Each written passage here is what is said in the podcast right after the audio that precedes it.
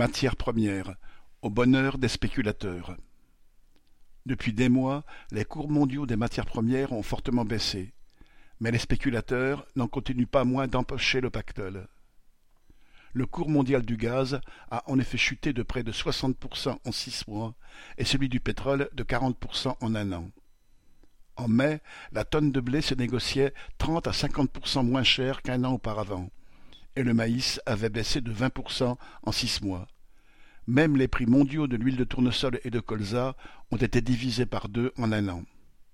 Mais les capitalistes de la finance sont capables de tirer leur épingle du jeu, que les cours montent ou bien qu'ils baissent.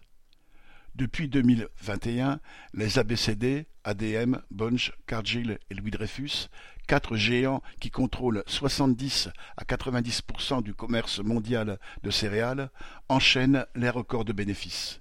6,68 milliards de dollars pour Cargill, plus 35%, ou encore 4,34 milliards de dollars pour ADM, plus 60% en 2022.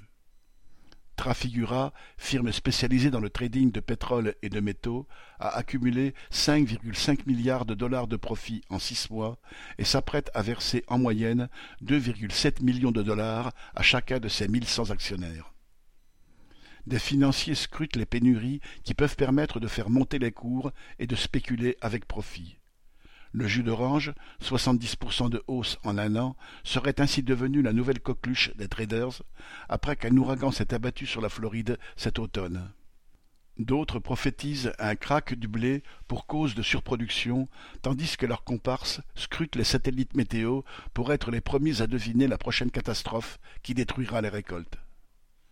Les observations par satellite devraient aider à planifier l'alimentation de l'humanité plutôt qu'à rendre la nourriture inaccessible à une partie d'entre elles. Pour sortir cette société de la folie, la seule solution, c'est l'expropriation de ces grands capitalistes. Sacha Camille